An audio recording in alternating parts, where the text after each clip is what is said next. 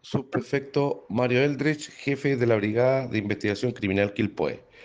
Oficiales pertenecientes a la Brigada de Investigación Criminal Quilpoe de la Policía de Investigaciones de Chile frustraron un asalto a un servicentro ubicado en las inmediaciones de la autopista Troncal Sur la noche del pasado lunes 18 de octubre.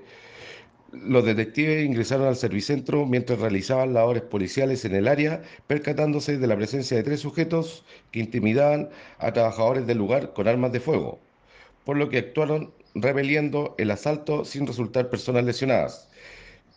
Cabe señalar que los antisociales, al percatarse de la presencia policial, se dieron a la fuga, abandonando una pistola a fogueo en el lugar, la que será periciada por peritos del Laboratorio de Criminalística Regional Valparaíso, quienes en conjunto con personal de la Brigada de Robos Concon se encargaron de la fijación y levantamiento de evidencia desde el sitio del suceso.